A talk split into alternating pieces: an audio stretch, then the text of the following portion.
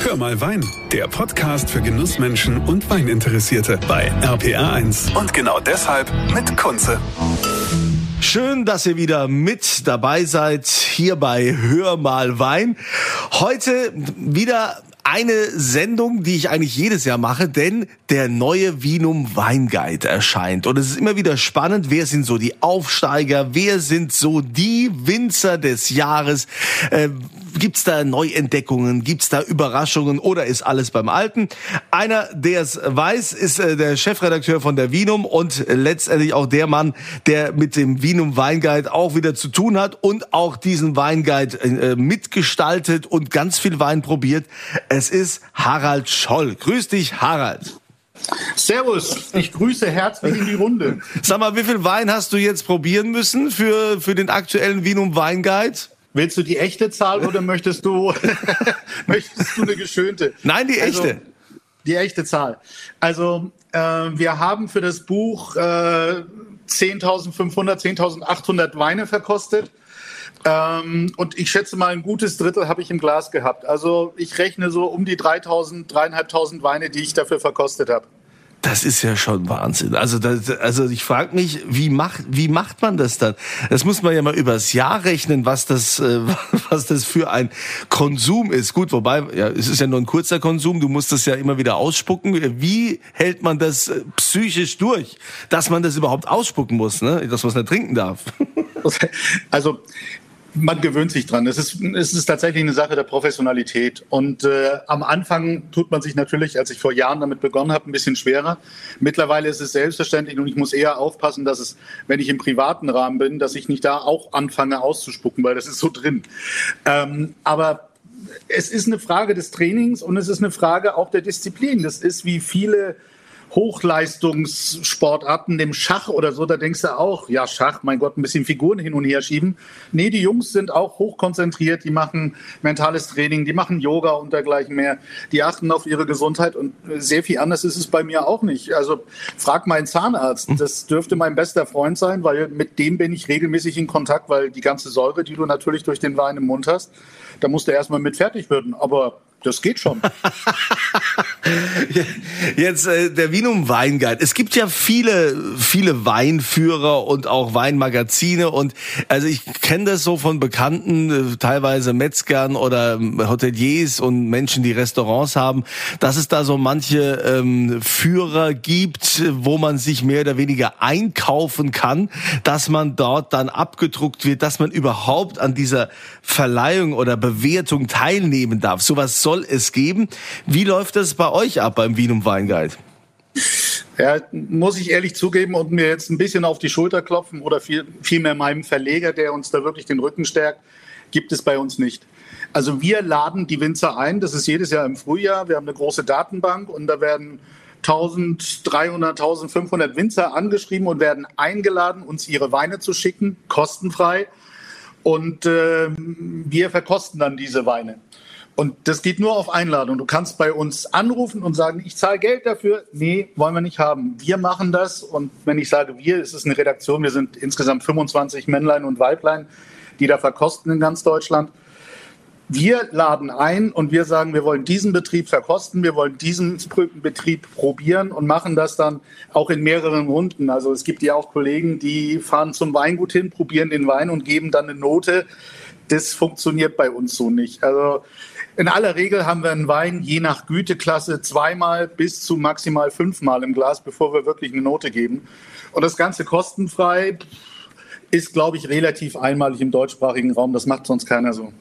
Ja, vor allen Dingen, was das auch für ein Aufwand ist. Wie viele Weingüter sind da bewertet? Wie viele sind da drin im, im Wienum Weinguide? Wir haben jetzt im aktuellen Buch etwas über 1000 Weingüter drin. Und äh, werden dann die quasi auch jedes Jahr aufs Neue eingeladen oder werden dann auch mal manche ausgeladen oder wie funktioniert das?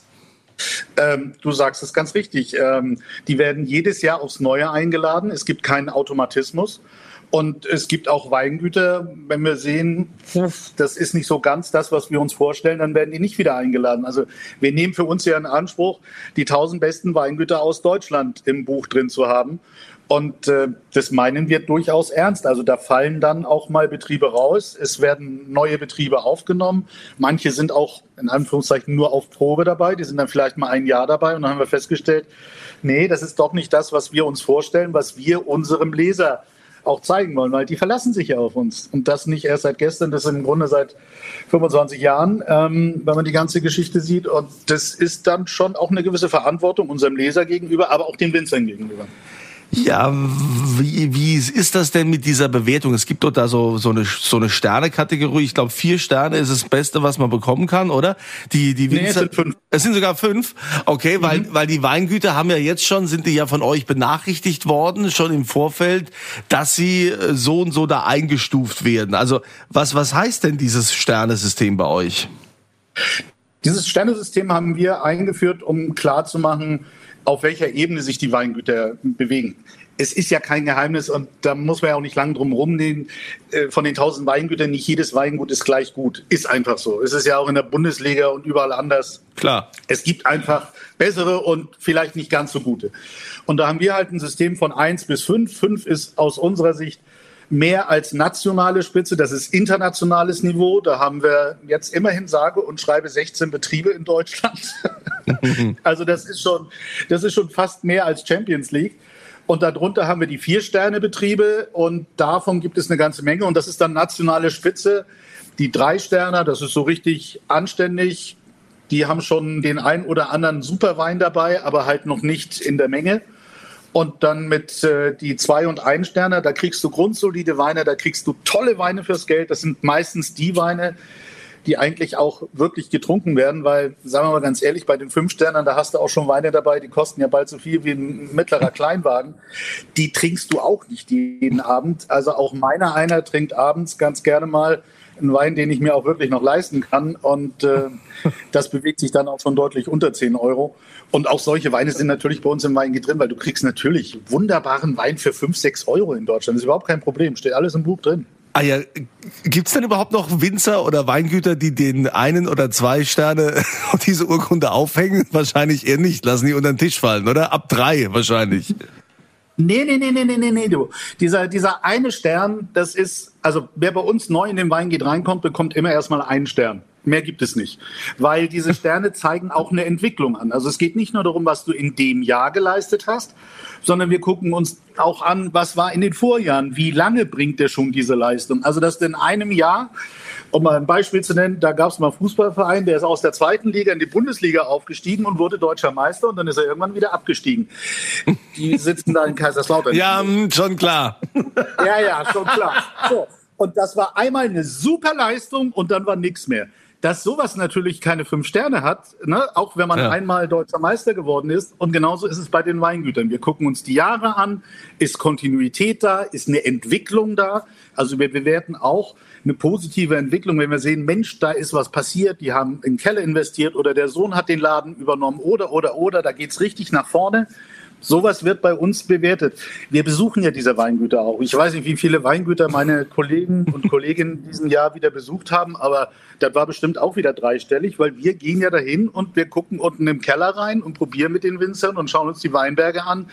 Das ist nicht nur so eine Geschichte, die am Weinglas stattfindet. Jetzt hast du erklärt die Sterne. Es gibt aber ja auch noch äh, Sonderkategorien, oder? Ihr habt doch auch sowas wie Aufsteiger des Jahres oder bester Rotwein ja. oder so. Vielleicht kannst du das mal erklären. Wer ist denn so äh, der Aufsteiger des Jahres? Nein, also was in diesem Jahr tatsächlich passiert ist, wir haben einen Winzer des Jahres. Der wird uns wahrscheinlich jetzt irgendwer unterstellen, das sei irgendwie äh, ein bisschen Gepoker gewesen oder so. Unser Winzer des Jahres ist Günther Jauch. Ah. Ähm, das war ein ja, ja. Von Otegrafen in genau. Kanzem. Genau. In, in Kanzem, an der, da hinten Mosel, beziehungsweise ja. Saar, um genau zu sein. Und der gute Günther Jauch hat in diesem Jahr einfach eine Kollektion hingestellt, die war in den letzten Jahren schon ziemlich gut, muss man ehrlich sagen. Der ist kontinuierlich nach oben gewandert. Und hat in diesem Jahr in den verschiedenen Kategorien, die wir haben, also wir machen ja bester Riesling Kabinett, beste Riesling Spätlese, beste Riesling Auslese zum Beispiel, haben wir so als äh, Einzelkategorien bei den Weinen, da wählen wir Weine des Jahres. Und er hat in zwei Kategorien gewonnen und in einer dritten Kategorie einen äußerst starken zweiten Platz belegt. Ich meine, das, solange ich denken kann, haben wir das bei keinem Weingut gehabt, so eine Performance. Und da blieb uns gar nichts anderes übrig, als den guten Günther tatsächlich zum Winzer des Jahres zu machen. Was ihn also ich weiß ja, man sieht ihn ja ab und zu im Fernsehen und da kann er ja auch mal so ein bisschen schelmisch gucken. Ich habe es ihm persönlich gesagt bei, einer, bei, einer, bei der Weinversteigerung in Trier. Der hat mich angeguckt und dann hat er sich im Raum umgeguckt. Ich glaube, der dachte, das sei versteckte Kamera oder so. hat es wirklich nicht geglaubt am Anfang. Also der war schon, der war schon schwer beeindruckt davon und, und sehr gerührt. Also das, äh, glaube ich, hat dem guten Günther ja auch schon ein bisschen gefallen. Ja, ich glaube, ich glaube, das ist natürlich äh, immer so eine Sache, wenn Promis, äh, wenn die Wein machen. Ich meine, bei ihm ist es ja so, dass dieses Familien, also dass das Weingut war ja im Familienbesitz. Das ist ja die Geschichte, wie es dazu kam. Und er ist da ja auch sehr engagiert und auch so ein bisschen strebermäßig äh, an die Sache rangegangen. Und äh, natürlich ähm, steht ihm das zu. Ich habe ihn äh, auch im Sommer besucht und habe auch die Weine probiert. Das ist alles, also der hat da nach und nach immer noch mal eine Schippe draufgelegt und so viel Ehrgeiz, ja. dass ich das ähm, auch absolut unterstütze und für gut heiße und gar nicht so sage, ah ja, weil das ja der Jauch ist und so. Nee, nee, also er trennt das ja auch, sein, sein, äh, sein, seine Bekanntheit und eben sein Weingut. Das sind ja zwei äh, unterschiedliche Paar Schuhe, da legt er ja auch Wert drauf. Also deshalb, ähm, die Weine sind sensationell sensationell und die Gegend ja auch da in äh, Kanzem äh, hatte ich eine ganze Woche verbracht. Von daher, also ich habe viel verkostet, viel probiert. Dann ist es mit Sicherheit auch ähm, der Winzer des Jahres. Äh, mit Fug und Recht kann man da behaupten, dass er das verdient hat. Äh, wer ist denn so bester Rotweinwinzer oder wer ist so so Aufsteiger des Jahres oder was äh, was ihr da noch so habt, so die oder Entdeckung des Jahres? Ja, also ähm, die Entdeckung des Jahres kommt tatsächlich aus der Pfalz. Das ist der Lukas Hammelmann, ein junger Mann, der gerade im letzten Jahr erst angefangen hat mit, äh, mit Wein, also selber Wein zu machen, unter eigenem Namen zu verkaufen. Der hat vorher schon in anderen Betrieben gearbeitet, also er ist kein, kein richtiger Rookie, kein, kein Neuling. Der kennt sich schon ein bisschen aus, obwohl er noch sehr jung ist. Aber das ist wirklich unsere Entdeckung des Jahres. Hat tolle Weine hingestellt. Allererste Sahne, blitzblank. Mhm. Und äh, unsere Aufsteiger des Jahres sind eigentlich die, die, die Aufsteiger des Jahres für, müssten sie bei jedem Weinguide sein. Das ist äh, das Weingut Böhme und Töchter. Und die kommen hinten von Salo Unstrut. Die kommen aus dem äh, Osten des, von Wein Deutschland. Und es ist eine ganz tolle Geschichte mit dieser Familie, mit den, mit den Kindern, die da eingestiegen sind und die Partner der Kinder, die da mit reingegangen sind.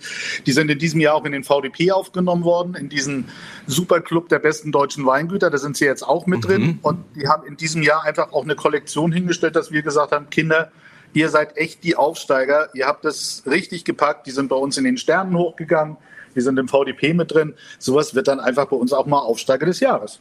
Gibt's denn äh, so im Rheingau und Rheinhessen, äh, gibt's da besondere Überraschungen?